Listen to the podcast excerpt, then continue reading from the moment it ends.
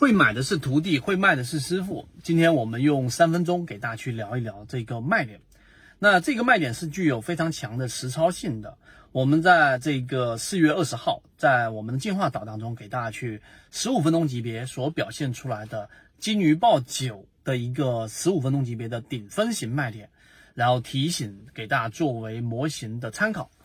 结果呢，这个标的迅速的调整，然后呢，大家也看到了，这是一个次高点啊，不是一个最高点，因为四十五块七毛钱的前面，它还出现过到差不多四十七块钱左右的一个高位，但这个卖点对于我们圈子模型来说已经非常满意。那么，到底怎么样把握好卖点呢？首先，第一个，你要杜绝你的大脑当中啊，对于卖点有某一个标准。某一个信号一旦发出了，那我就一定要把它给卖掉的这一种错误的观念，这一点非常重要。因为真正的卖点，它是一个整体环境的判断，并且你要找到所有的短期抛压聚集的大概率的这个区域。你一旦找到这个区域，那这个时候你把一个标的给卖掉的这个价位，可能高低差一两个点，其实问题都不大。但在这个位置，你只要把标的给卖掉，作为波段来说，实际上你的成功率是高的。这是第一点，把心中的这一个，呃，这个妄念给断掉。第二个，那具体怎么操作呢？我们进入到实战，我就举例子，圈子很多次给大家展示了啊，我们在波段上的模型判断卖点的基础，其中有几个点，例如说我们所说的卖点。大部分情况之下是在日线级别，我们操作级别的顶分型。第一个，第二个呢，前压就前面形成一个波峰，对吧？然后这个波峰的高点，实际上很大程度上影响着下面的一次的一个高点的一个卖点。所以前面的高点，前面一个波峰的高点，它很大概率是影响到了我们所这一次卖点的把握。也就是，当一个标的这一波上涨出现了一个顶分型或者是滞涨。那么它遇到的正好是前面的那一波波峰的一个高点，这种情况是可以去在小级别上去把握，然后把一个标的给卖在一个相对安全的位置的。它不是每一次都是，但是呢，可能十次当中有七次、有八次，它在这个地方上都会遇到调整。所以，如果你考虑做波段，在遇到前压的情况之下，滞涨出现次级别的一种分型、顶分型，你都没有离场，这是你的操作上的一种。呃，波段上的一种问题，这是第二个。第三个就是筹码，也就当一个标的如果上涨过程当中遇到一个比较密集的筹码峰，这也是一个卖点。第三点，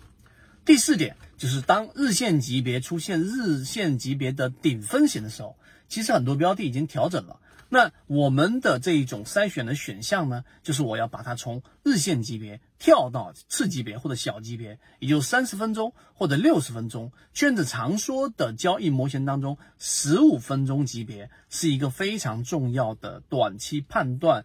这一个卖点的一个时间周期。所以第四点呢，也就是说在十五分钟级别和三十分钟级别，那么在这种次级别或者六十分钟级别当中去寻找顶分型。不一定要日线级别出现顶分型的时候才去选择离场。最后做一个补充，那就是如果你认为说好像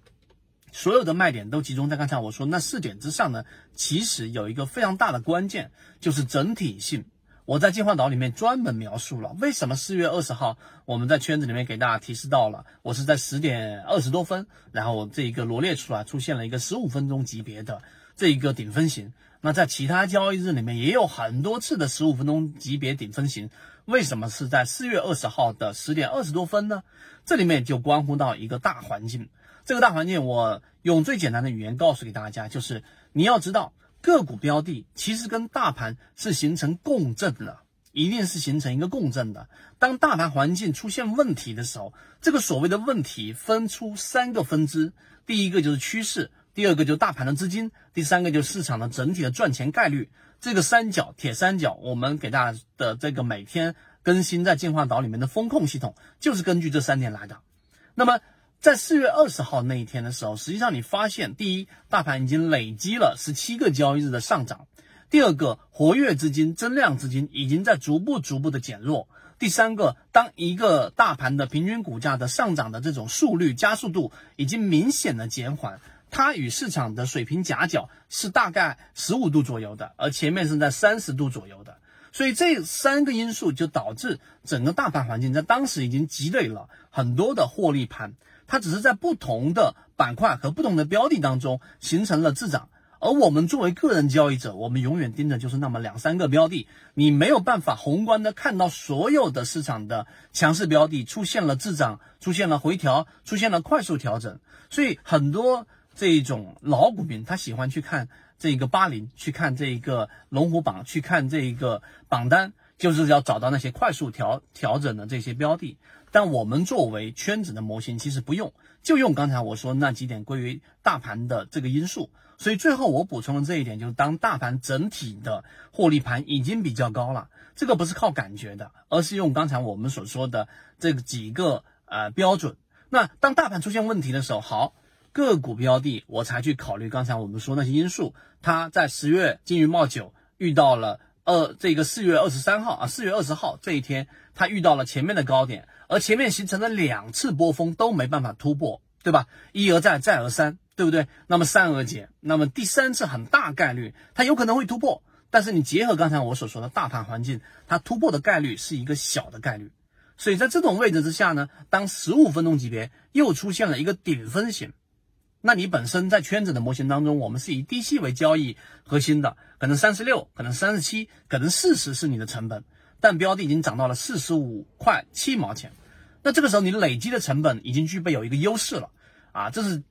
这个低息交易模型的最强的一个点就是你的成本很低，所以你用大概百分之十或者百分之十五左右的一个很好的收益的情况之下，这个时候累积刚才我所讲的所有因素，这就是一个卖点的动态的分析的评估的全部过程。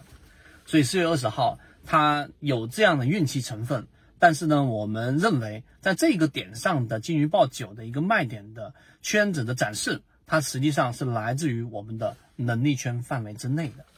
所以我呃通过这样的描述，呃这个我觉得已经讲的比较清楚了。那么到后面的实战过程当中，我们其实前面很多次演示的，例如说这个金山对吧？然后之前的光伏那一波的行情，我们都给大家讲过，所以这就是一次又一次的给大家去演示，在模型的基础之上，实战到底是长什么样的。